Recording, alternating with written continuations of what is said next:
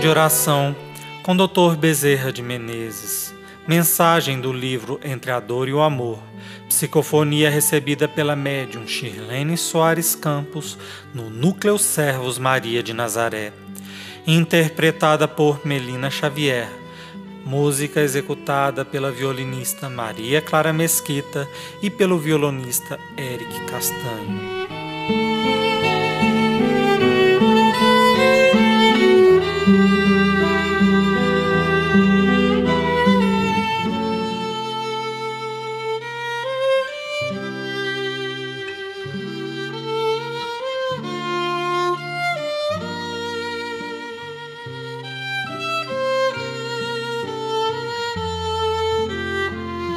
Repensando o casamento.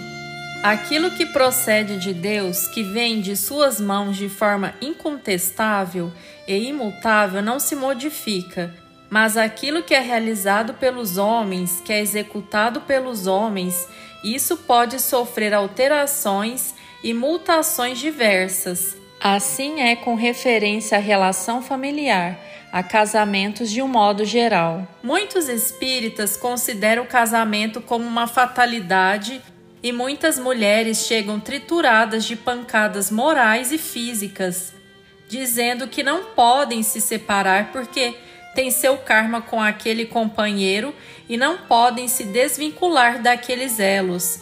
Porém, o que justifica um relacionamento na Terra é o amor é o respeito, é a lealdade, é a moralidade. Nada mais justifica e Deus, na sua infinita sabedoria, mesmo sabendo que cada criatura tem a sua constituição familiar programada no plano espiritual, permite também os muitos caminhos alternativos.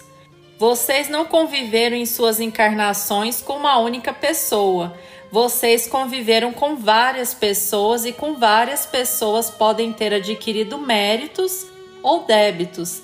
Podem ter tido elos de ódio e de revolta ou de amor e dedicação. Não se justifica, portanto, o que muitos espíritas dizem. Tem que se aguentar até o fim. E o fim chega através de assassinatos, de violências as mais diversas de lesões morais, de contaminações físicas.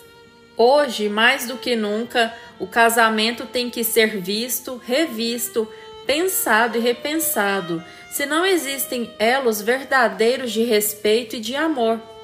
Se uma criatura irresponsável coloca em risco a segurança física, moral e a saúde do outro, o rompimento é muito mais um benefício que um malefício, Pois quantos vão suportando a pretexto de ter débitos de vidas passadas e acabam criando um débito maior porque colocam o peito para ser massacrado.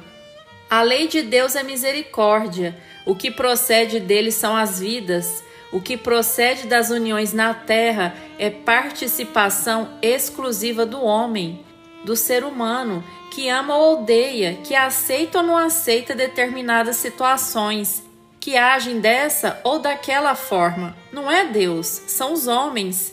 Então essas uniões estão sujeitas a alterações, sim, as mais diversas.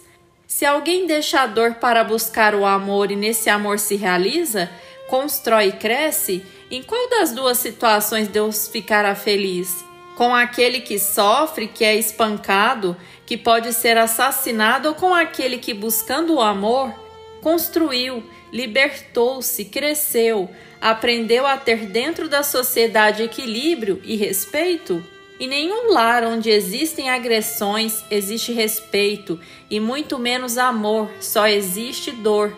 Não podemos, portanto, a pretexto de obrigar até filhos a aceitar determinadas situações de dor temendo pelo seu futuro e dizer: Ai, o que será do meu filho ou da minha filha se ele ou ela deixar a casa, o emprego?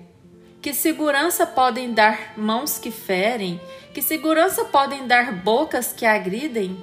Só os braços do amor podem transformar as criaturas e dar a segurança, às vezes inesperada, pois todos esperam ser felizes, Todos anseiam por ter paz, todavia, se ela não chega, não sendo por nossa responsabilidade, podemos sim alterar nossos conceitos de vida. E se vocês quiserem alicerçar melhor o que eu estou falando, procurem no Evangelho de Mateus ou procurem no Evangelho codificado por Allan Kardec, que vocês verão que o que eu estou dizendo representa a mais atual verdade que há mais de dois mil anos já era discutida, porque cada povo tem suas leis para o casamento, cada religião tem seus conceitos de felicidade e de fidelidade. Portanto, não procede de Deus. Qualquer ligação humana depende dos humanos.